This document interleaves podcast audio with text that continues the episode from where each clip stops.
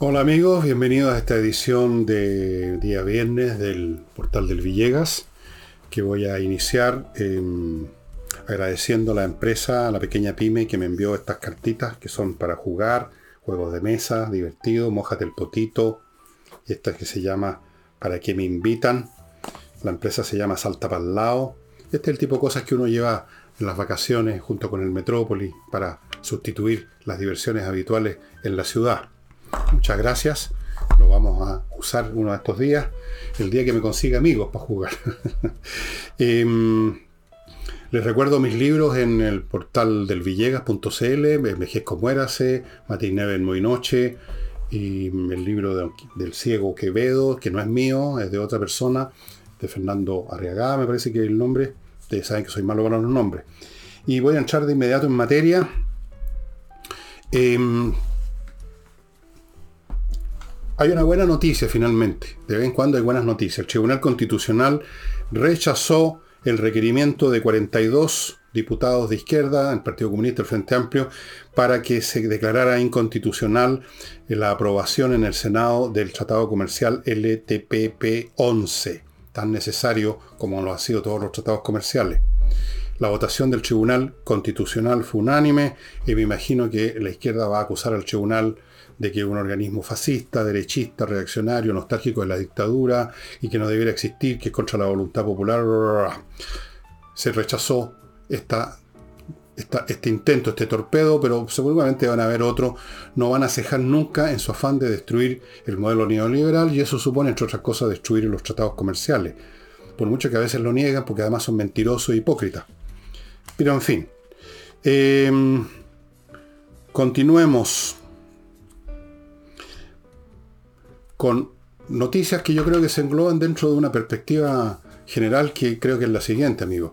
Creo que se está formando en Chile todavía de forma muy embrionaria, muy balbuceante, sin un perfil preciso, sin nombre y apellido, sin una doctrina, mucho menos con un liderazgo.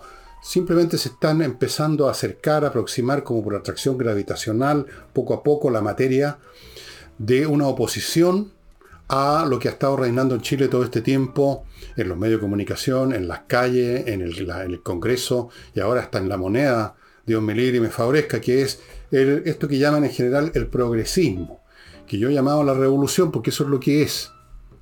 Y que ahora en esta cuarta etapa se han encontrado con que están paralizados porque les fracasó la proposición constitucional, han cumplido las tres etapas anteriores, pero esta cuarta están ahí al ralentí, no sé por dónde van a tratar de seguir avanzando. Bien, por, este, por, el, por, el, momento están apareciendo más y más disidencias individuales, grupales, en todo orden de cosas y en todos los ámbitos de la sociedad, estimados amigos. Yo creo que lo del Tribunal Constitucional, yo no sé cómo habrían votado hace un mes, dos o tres o seis meses atrás, pero el hecho es que ahora unánimemente rechazan esta, esta, este torpedo de los 42 diputados comunistas del Frente Amplio es un signo de los tiempos.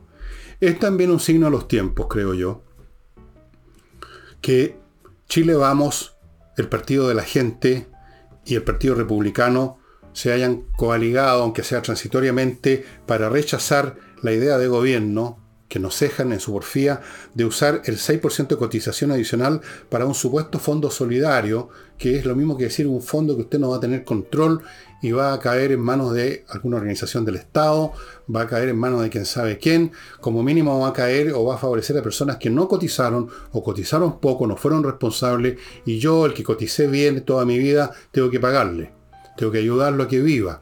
A eso lo llama solidaridad, yo lo llamo patudez, yo lo llamo deshonestidad, yo lo llamo robo. Le piden al gobierno además que enmiende el rumbo. Yo creo que estaban haciendo un chiste porque este gobierno no va a enmendar el rumbo si se entiende la expresión como corresponde. Enmendar un rumbo es que uno, voluntariamente, considerando las circunstancias, cambia su rumbo.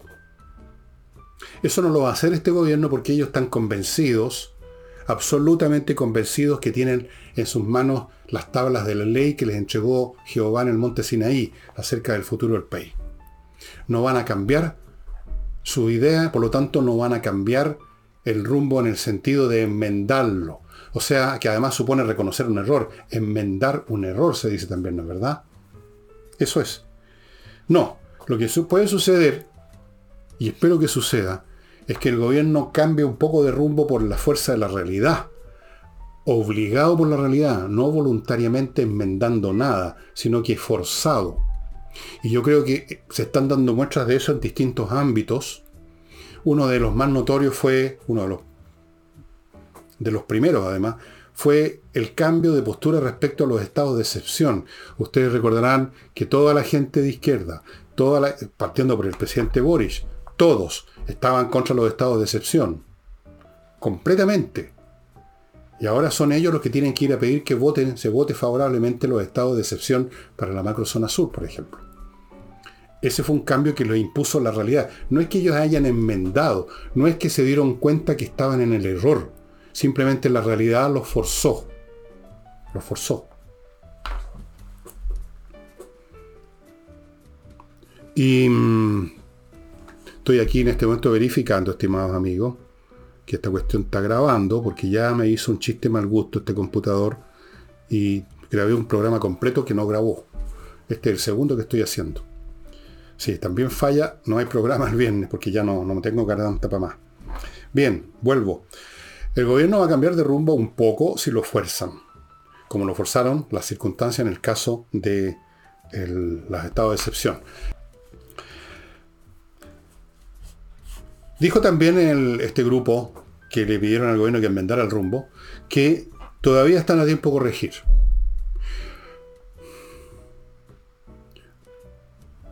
Ah. A mí me suena esta frase, no sé si voy a sobreinterpretar, pero cuando uno le dice a alguien, estás a tiempo de corregir?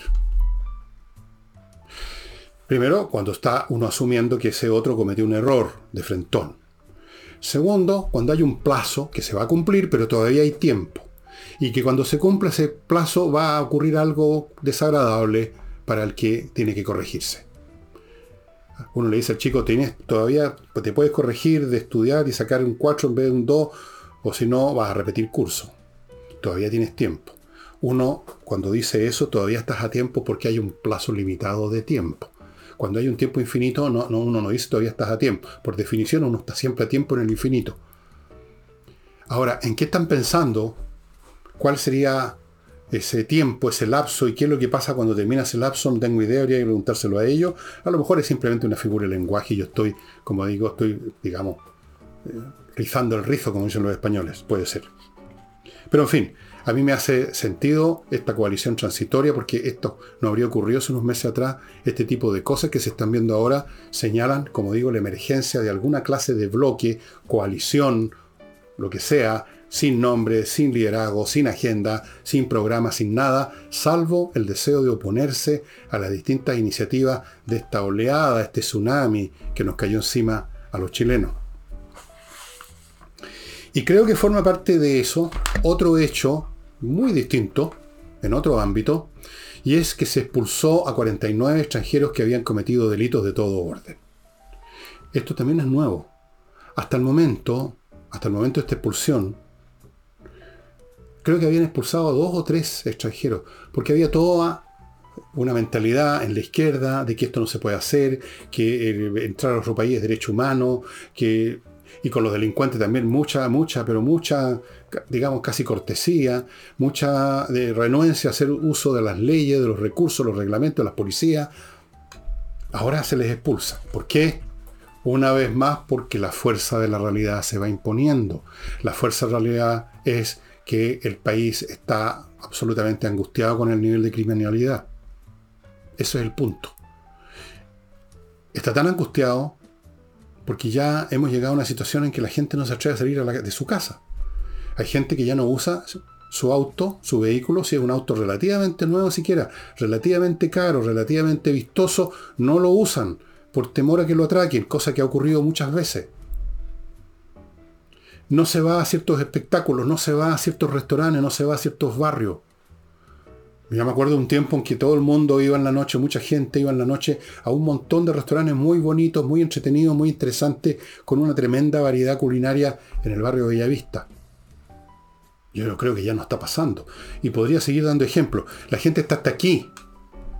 Y eso se refleja en muchas cosas.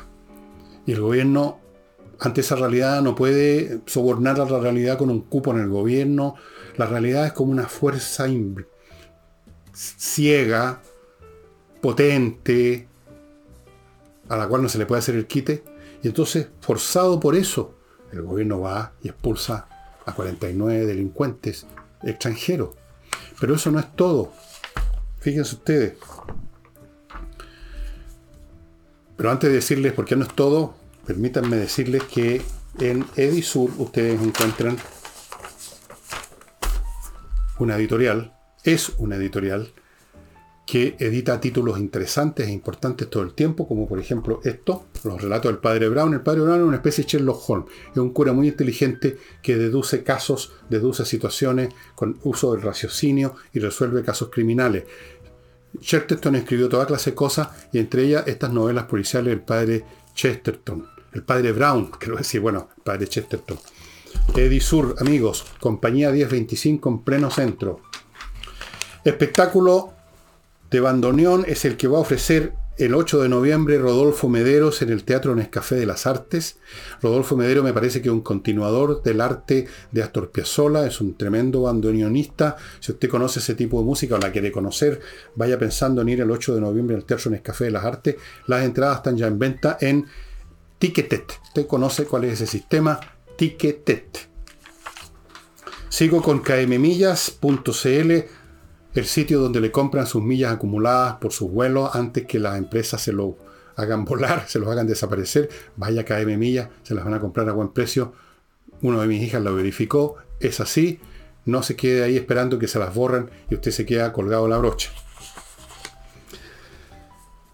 Resulta que el presidente Boris estuvo en la inauguración de un edificio nuevo, me parece, de la PDI, y en virtud de eso hizo un discurso relacionado con temas de seguridad, por supuesto, gran cantidad de bla bla bla y cantinfleo, pero voy a destacar tres cosas para analizarla. Una, dijo que está, reconoce su preocupación por el temor de la ciudadanía ante el tema de la inseguridad.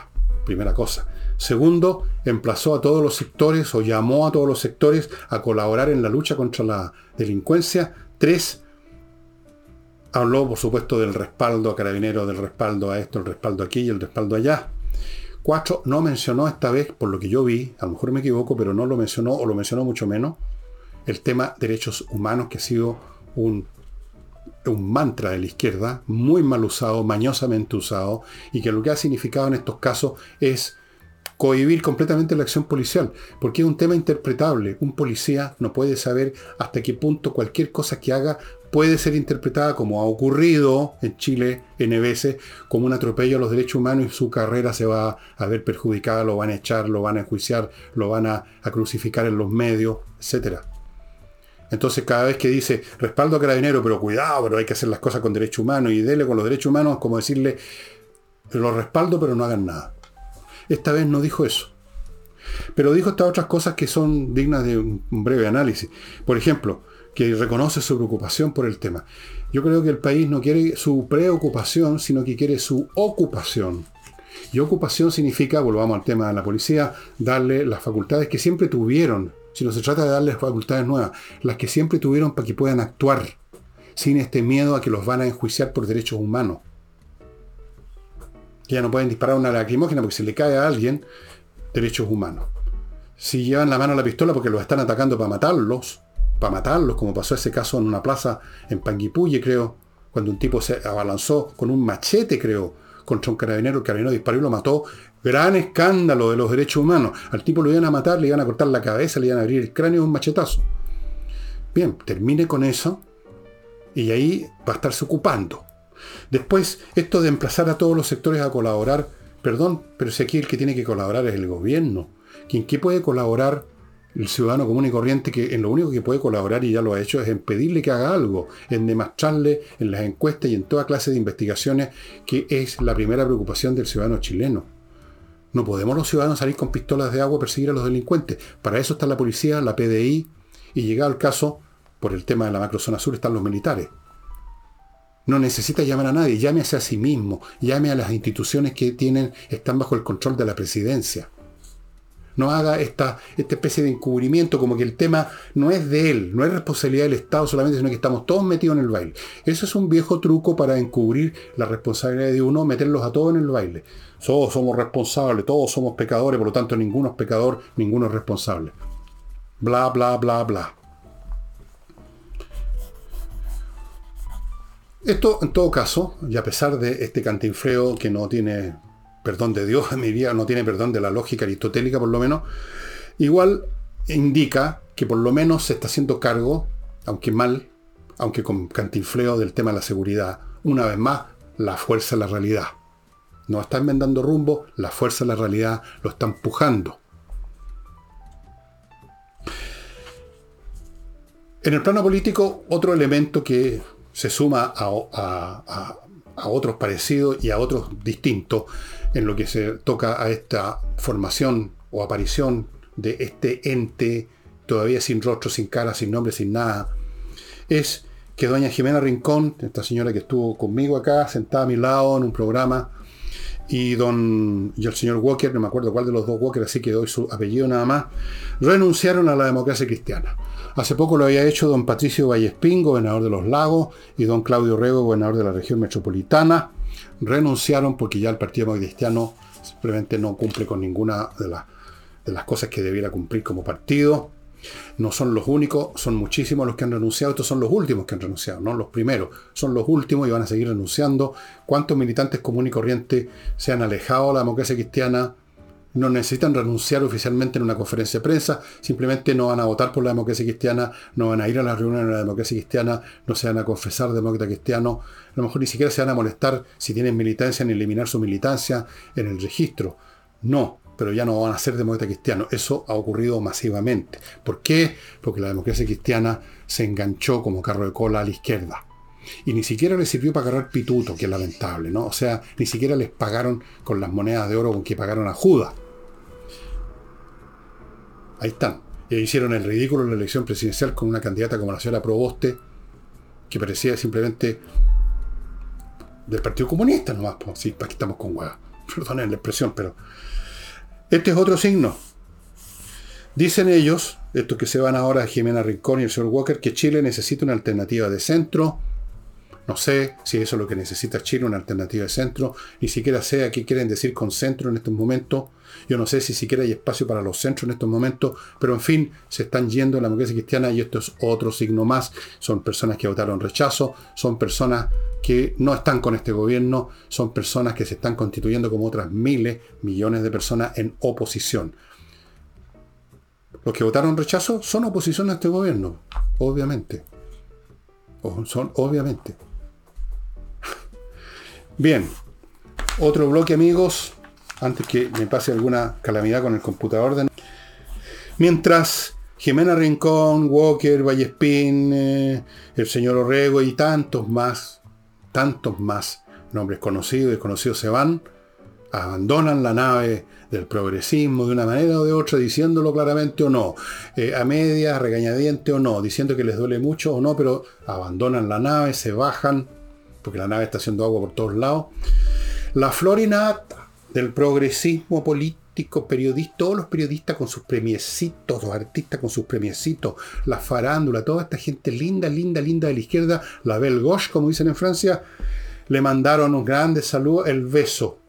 El besamanos al guatón guachuchero Lula para que gane. Porque si no gana el guatón guachuchero en Brasil, ellos están convencidos, estos genios resplandecientes, que se derrumba la democracia en Brasil. Así que hay que ponerla en manos de un hombre que estuvo en la, eh, juzgado por delitos. Ahora, los delincuentes son los que salvan la democracia en América Latina, parece. Así es el mundo hoy en día, estimados amigos. Y, y antes de irme, ya no me va quedando garganta debido a este problema que tuve, les voy a recomendar este libro que se llama The Meaning of Everything, la historia del diccionario Oxford de inglés. Un diccionario increíble, más que diccionario parece una enciclopedia porque es un montón de tomos. No es un libro delgado, grande, chico. Yo tengo algunos diccionarios de este gordo, pero eso no es nada al lado del Oxford. El Oxford original son como 20 o 30 volúmenes como una enciclopedia. ¿Cómo y por qué hicieron un libro tan grande, un diccionario tan grande? ¿Cuál es la naturaleza de ese diccionario que abarca tanto espacio y que se demoró como 30 años en terminarse? El que lo inició se murió y todavía iban en la letra B, creo. Hay una película sobre esto, que la vi no hace mucho el año pasado, me parece, creo que estaba en Netflix, en que trabaja Mel Gibson y Penn. No me acuerdo el nombre de la película, pero ustedes ponen ahí Mel Gibson y van a llegar a todas las películas de él. Y tiene que ver con dos personajes que tienen una participación. Uno, el originador de la idea de, esta, de este diccionario, y otro, alguien que colaboró con él, que era un tipo bastante brillante y bastante loco también, que estaba eh, pagando una prisión, una pena de carcelaria por un asesinato, pero que era un tipo de gran cultura y que lo ayudó mucho a crear eh, este diccionario.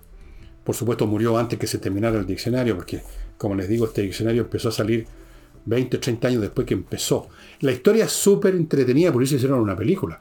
Y aquí está en este libro de Simon Winchester esta historia que es apasionante. A la gente que le gustan los libros y que le gustan los diccionarios, a mí me vuelven loco. Tengo diccionario de latín, de inglés, tengo 20 diccionarios de inglés por lo menos, de italiano, de francés, de alemán, de portugués, de polaco.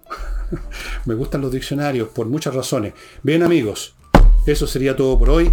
Nos estamos viendo mañana sábado con un tema que les voy a anunciar solamente el nombre, anarquismo, los anarquistas del siglo XIX. Muchas gracias y nos estamos viendo.